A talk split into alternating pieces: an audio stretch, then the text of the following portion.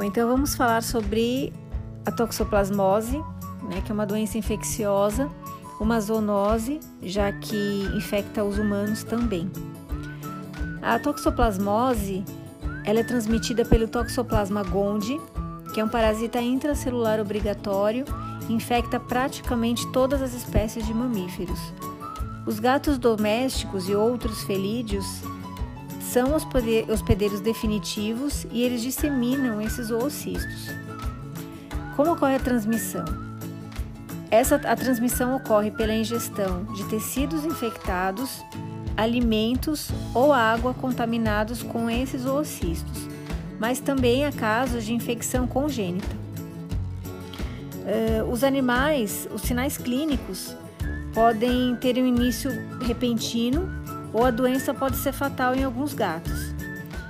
E o tipo da agressividade da doença vai depender da cepa do toxoplasma, do genótipo do hospedeiro ou de ambos. O grau de lesão tecidual e a localização também pode estar relacionado com a gravidade da doença. Então podem ocorrer lesões em pulmões, sistema nervoso central, pâncreas, coração, olhos. Os filhotes que, que contraem a toxoplasmose, eles podem nascer mortos ou morrer até antes do desmame.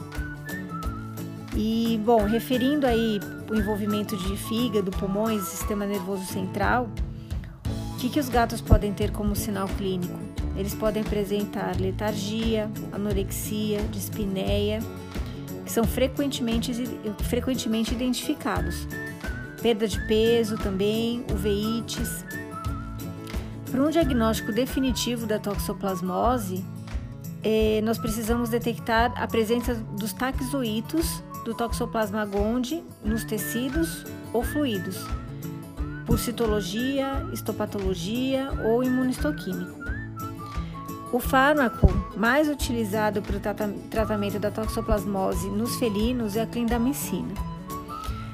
E a única maneira de evitar a toxoplasmose nos gatos é mantendo os gatos sempre domiciliados e evitando o acesso a roedores é, e alimentá-los com alimentos cozidos ou as rações é, úmidas ou secas.